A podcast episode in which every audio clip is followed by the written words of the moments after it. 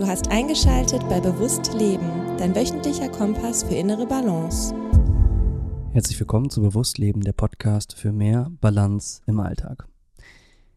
Da ich persönlich in meinem Umfeld sehr aktuell und akut mitbekomme, dass Stress ein Faktor ist, der ja häufig vorkommt und auch Angst, die in den Knochen sitzt, ähm, habe ich mich zu dieser Single-Episode entschieden und möchte euch in einer kurzen, knackigen Episode sechs Tipps geben, um besser innerlich zur Ruhe zu kommen. Weil es ein Thema ist, was auch mich sehr beschäftigt hat, auch zum Jahresende 2021 und auch noch immer. Es ist natürlich ein Weg, den man auch äh, weiterhin beschreitet. Ich glaube, dass ich sechs Tipps jetzt hier versammelt habe für euch, ähm, die mir sehr geholfen haben in den letzten Monaten, um innerlich zur Ruhe zu kommen und auch in der Ruhe zu bleiben und es hoffentlich auch noch tun werden mm, und euch dementsprechend eventuell auch helfen könnten. Und deswegen steige ich direkt rein. Ich hoffe, es ist was dabei. Ähm, diese sechs Tipps haben natürlich Schnittmengen miteinander, wie das so oft im Leben ist. Alles ist miteinander verbunden. Deswegen das immer mitdenken.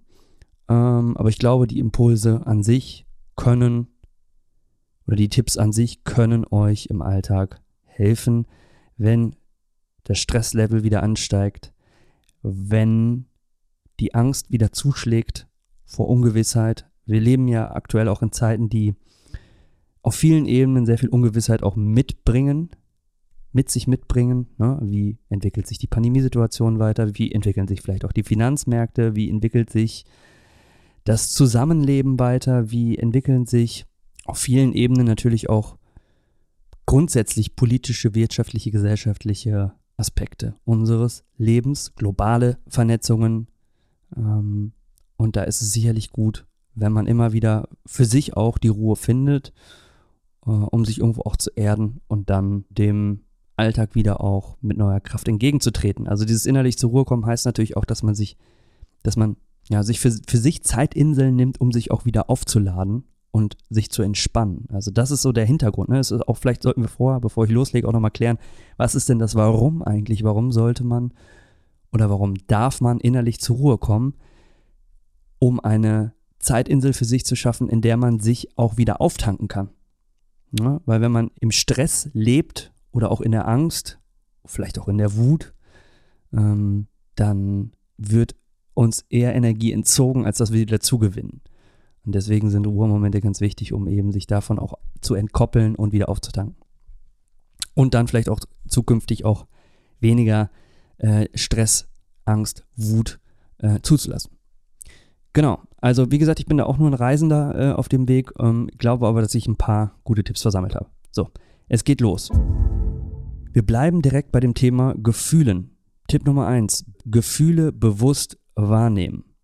Es klingt so einfach und es ist ist vielleicht auch für manche Menschen super einfach, für viele glaube ich aber gar nicht. Ähm, und wirklich mal Momente sich zu nehmen, in denen man sich eben nicht direkt wieder ablenkt.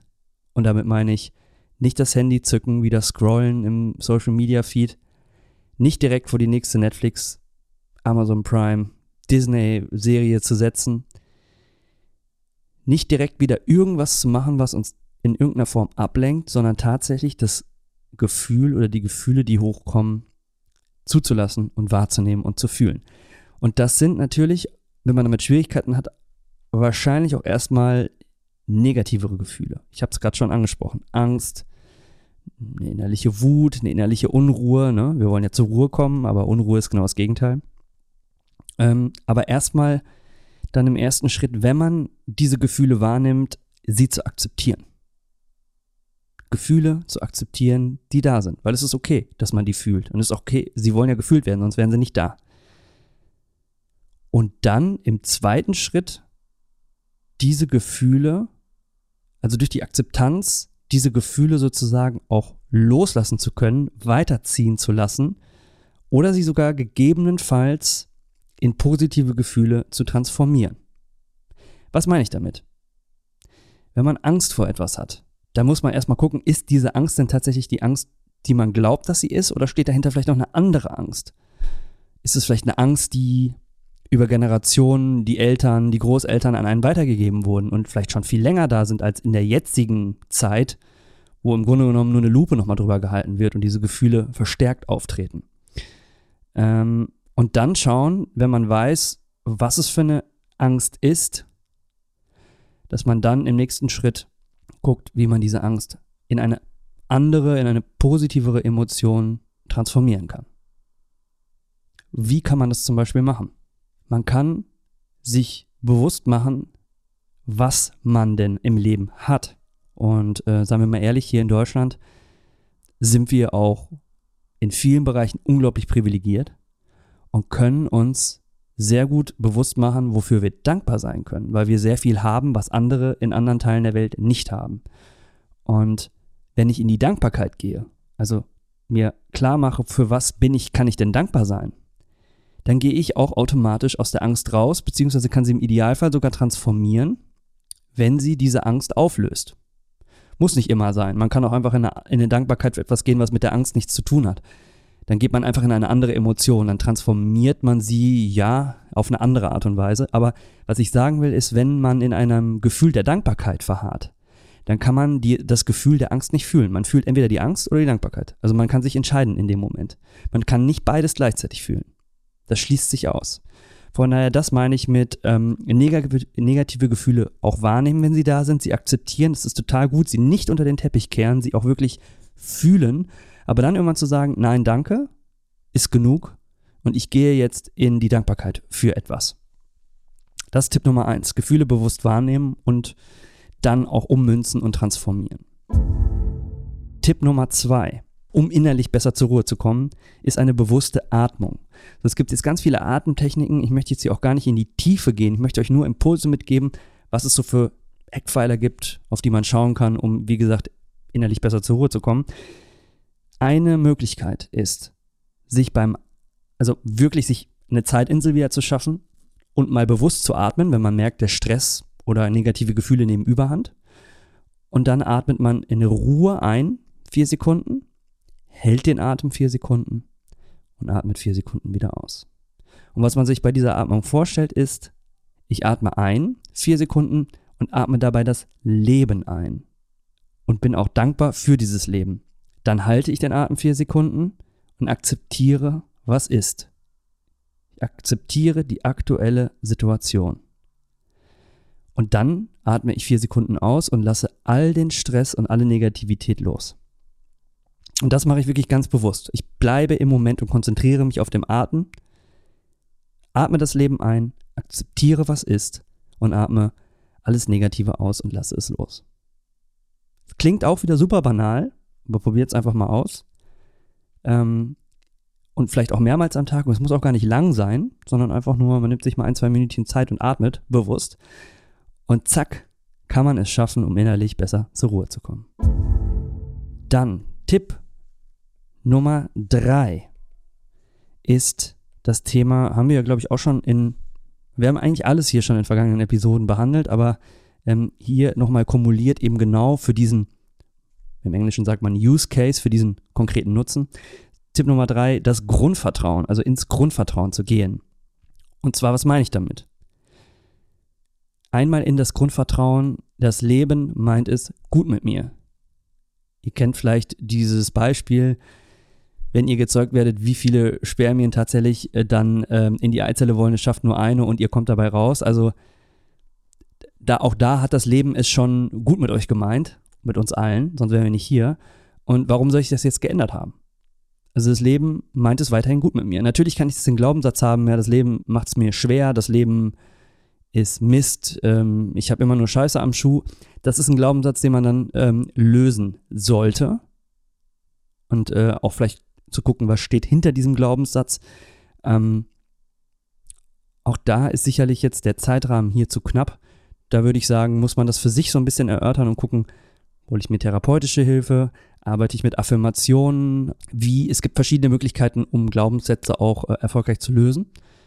Aber man kann sowieso äh, den Glaubenssatz etablieren, das Leben meint es gut mit mir. Ne? Auch parallel zu vielleicht anderen negativen existierenden Glaubenssätzen.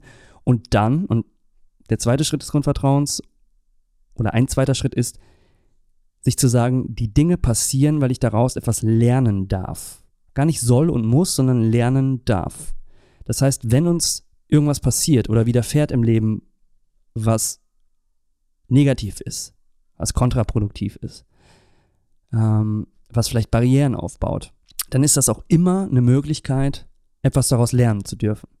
Und damit nimmt man das Gewicht von der Negativität und geht halt in dieses Grundvertrauen, ah, alles klar, das Leben schickt mir das jetzt sozusagen als Signal, äh, das soll ich daraus lernen. Und ganz häufig, das ist spannend, äh, schickt das Leben einem immer wieder ähnliche, ähnliche Aufgaben, wenn man daraus noch nicht gelernt hat. Ne? Und das meine ich mit Grundvertrauen. Also ein gutes Beispiel, um das konkret zu machen, ist Beziehungen. Wenn man einen Partner oder eine Partnerin, eine Partnerin sucht, auf Datingbörsen, Apps oder auch im, im wahren Leben, dann hört man ja oft, dass es immer so ist, dass man immer dieselben potenziellen PartnerInnen anzieht ins Leben. Mit den gleichen Problemen, und da stellt sich dann nach der Phase einer Verliebtheit oder dem ersten Techtelmechtel auch relativ schnell raus, ah, okay, die Person hat grundsätzlich äh, ähnliche Probleme wie PartnerInnen, die ich davor hatte.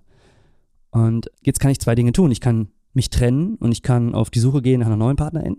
Oder ich kann sagen, alles klar, was kann ich jetzt hier aus dieser Beziehung lernen? Und das ist nur ein Beispiel. Also Grundvertrauen, Tipp Nummer drei. Das Leben meint es gut mit mir und Dinge passieren, weil ich daraus etwas lernen darf. Also ihr merkt, es ist schon das Ummünzen in Positivität und eben nicht in dieser Negativität zu verharren. Aber damit meine ich gar nicht einfach nur so schweberig äh, und positiv und alles ist gut, hei, hei, hei durchs Leben zu gehen, sondern äh, schon tatsächlich auch was zu tun. Ne? Ähm, wenn man etwas lernen darf aus bestimmten Situationen, äh, da muss man sich damit beschäftigen. Da muss man reflektieren. Da muss man analysieren. Und gegebenenfalls auch Anpassungen vornehmen im eigenen Leben. Und man muss wirklich in die Handlung gehen. Ja, also es schließt das Tun absolut nicht aus, sondern eher ein. Tipp Nummer vier: Das Visualisieren der persönlichen Wunschzukunft. Finde ich persönlich eine ganz, ganz spannende Sache. Ähm, dass man sich einen Aspekt oder mehrere Aspekte im Leben vorstellt, wie sie im Idealfall sein können. Wie möchte ich leben in den nächsten Jahren? Mit welchen Menschen möchte ich zu tun haben? Welche Tätigkeit oder welche Berufung führe ich aus? Wie verbringe ich meine Freizeit? Und das sich tatsächlich möglichst detailliert und ausgeschmückt vorzustellen. Wir alle haben in uns die Möglichkeit zu visualisieren. Wir träumen ja auch in der Nacht. Wir können uns auch vergangene Ereignisse vorstellen, als wären sie da, als würden wir sie jetzt leben. Und genauso kann man das auch mit seiner Zukunft machen. Man kann sich etwas vorstellen, auch wenn es noch nicht eingetreten ist. Ähm, ich vergrößere mitunter damit auch die Chance, dass es eintreten kann. Aber es geht darum, sich eine Wunschzukunft vorzustellen, die, mit der es einem gut geht. Und auch das trägt wirklich dazu bei, und das ist ja jetzt hier unser Ziel, innerlich zur Ruhe zu kommen. Und auch dieses, dieses Grundvertrauen, was wir als Punkt 3 besprochen haben, auch nochmal, ja, zu verstärken. Und dass man sich wirklich einmal am Tag die Zeit nimmt, vielleicht die Augen schließt in der Meditation, das als Tool ganz äh, gezielt auch nutzt, um sich vorzustellen, okay, wie möchte ich die nächsten also wie sehe ich meine Zukunft vor mir in den nächsten Monaten, vielleicht im nächsten Jahr? Ähm, die Zeitspanne kann man für sich selber wählen. Es geht mir nur darum, wirklich die Kraft der Visualisierung zu nutzen, weil wenn ihr zum Beispiel jetzt auch hier mir zuhört, einen Podcast hört und ähm, Podcasts, die zum Beispiel Geschichten erzählen oder Storytelling-Formate, dann bekommt ihr immer automatisch ein Bild, was generiert wird, wie diese Handlung stattfindet. Und das ist bei jedem anders. Jeder stellt sich das anders vor. Aber diese Kraft, dass man auch, wenn man sich eine Geschichte einfach nur anhört, sich alles bildlich vorstellen zu können, das ist die Visualisierung. Und die hat natürlich auch maßgeblich Einfluss auch auf unseren Körper. Stellt euch zum Beispiel Sexualität vor. Ne, wenn ihr ein Date ausgemacht habt und ihr stellt euch vor, wie äh, eventuell es zu Sexualität kommen könnte nach diesem Date oder während des Dates, dann hat das ja so, hat diese Vorstellung, die man sich im Kopf zurechtbiegt, natürlich auch direkten Einfluss auf den Körper. Ne? Es können gewisse Zonen des Körpers äh, erregt werden und das alleine durch die Vorstellungskraft. Also äh, sich das einfach nochmal klar zu machen, was für eine, für eine Kraft man hier eigentlich in seinem Geist hat. Und die kann einem wirklich helfen, innerlich auch zur Ruhe zu kommen. Und wenn man diese Dinge sich vorstellt, die man gerne hätte, dann ist es auch einfacher, gute Gefühle zu erzeugen in sich drin. Also sind wir wieder bei Tipp Nummer eins, Gefühle bewusst wahrnehmen und transformieren. Kann also auch unterstützen. Ihr seht die oder ihr hört die Schnittmengen. Wie kann man jetzt sowas ähm, unterstützen? Tipp Nummer fünf, inspirierende Inhalte konsumieren. Und zwar Inhalte, die einem dazu animieren, zu wachsen. Das Lernpotenzial freizuschalten. Ähm, das geht über viele verschiedene Wege. Zum Beispiel über einen Podcast, den ihr jetzt hört. Zum Beispiel über Audiobücher. Bücher lesen. Aber auch, man kann auch sich bewusst für Serien schauen, die das Herz berühren. Ne? Also ein Horrorfilm macht was anderes mit uns als eine Liebesgeschichte. Und man kann mit Filmen und Serien auch ganz bewusst auch äh, positive sowie negative Gefühle triggern. Und sich das auch nochmal bewusst zu machen und eben bewusst sich auch für Inhalte zu entscheiden, die man konsumieren möchte. Und was man damit, also was wir damit tun, ist sozusagen dieser Informationsüberflutung irgendwo auch die Grenzen zu setzen. Und zu sagen, okay, jetzt konsumiere ich, konsumiere ich heute mal weniger Social Media oder gucke weniger Fernsehen oder lass mich einfach grundsätzlich weniger zuballern mit Informationen, die ja auch algorithmustechnisch uns alles maßschneidern, uns analysieren und immer wieder was Neues vorschlagen und uns reinziehen in diese Konsumwelt. Ich sage Stopp und äh, sage ganz bewusst, okay, wenn ich konsumiere, dann möchte ich bewusst entscheiden und dann eben Dinge, die mich wachsen lassen, die mein Potenzial entfalten. Und wenn ich das mache, dann kriege ich automatisch ein gutes Gefühl und komme innerlich zur Ruhe, weil ich etwas tue, wo ich denke, es tut mir für die Zukunft gut. Und das im Idealfall alles auch nicht nur einen Tag zu tun, sondern eben jeden Tag und immer besser jeden Tag ein bisschen, aber regelmäßig anstatt einmal dann nur und äh, in unregelmäßigen Zeitabständen. Also inspirierende Inhalte konsumieren kann dazu helfen, dass man innerlich zur Ruhe kommt. Und dann der letzte Tipp, den möchte ich auch nicht außen vor lassen. Tipp Nummer 6, um innerlich zur Ruhe zu kommen, Sport und Bewegung. Aber Sport und Bewegung auch bewusst wahrzunehmen. Was meine ich damit? Frederik wird mir beipflichten. Wenn ich spazieren gehe, dann gehe ich spazieren.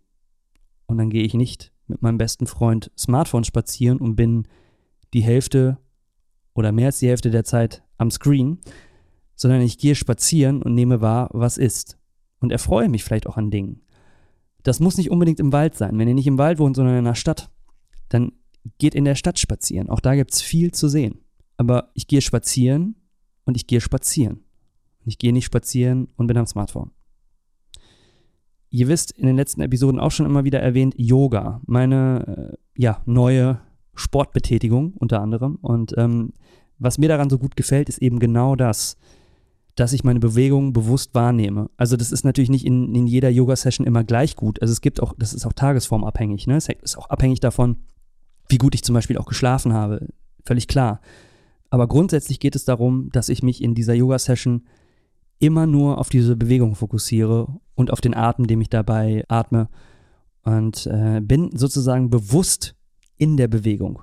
Und zwar von Anfang bis Ende und kriege damit einen viel, viel besseren Zugang zu meinem Körper und äh, zu Körpergefühlen.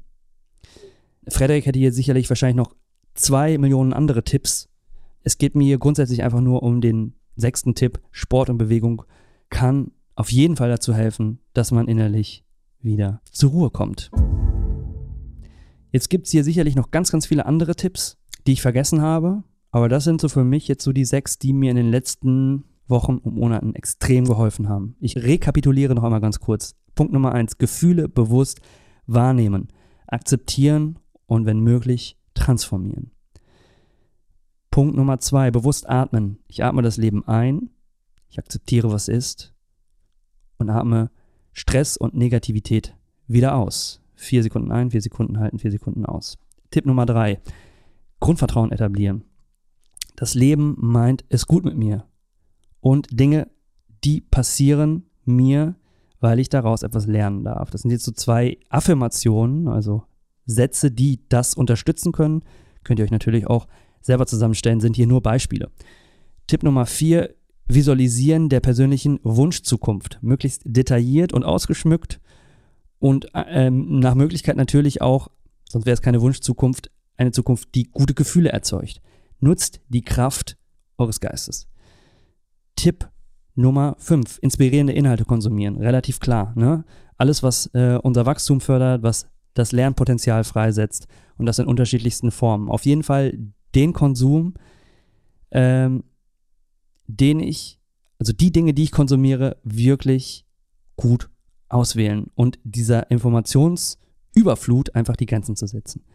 Der letzte Tipp Nummer 6, Sport und Bewegung, aber die Bewegung bewusst wahrnehmen. Nicht einfach nur Sport machen, um Sport zu machen und um geil auszusehen, sondern auch den Moment in der Ausführung bewusst wahrzunehmen und sich auf das Hier und Jetzt und den Körper einzulassen. Genau, das sind meine sechs Tipps. Wie gesagt, es gibt wahrscheinlich noch viele mehr, aber ähm, ich glaube, das ist erstmal als ein schöner Mix ausreichend. Ich würde sagen, damit beenden wir die Episode. Fragen, Rückmeldungen gerne an info@mindpreneure.de. Ähm, ich wünsche euch eine wunderschöne Woche. Die Episode kommt ja immer am Montag raus, egal wann ihr sie hört. Und äh, natürlich freuen wir uns über Feedback, wie gesagt, an bereits genannte Adresse. Findet ihr auch in den Show Notes. Ihr findet auch relevante äh, Episoden, die hier mit im Zusammenhang stehen, auch immer in den Show Notes. Ähm, und ansonsten würde ich sagen, bis in zwei Wochen. Bleibt in Balance. Ciao.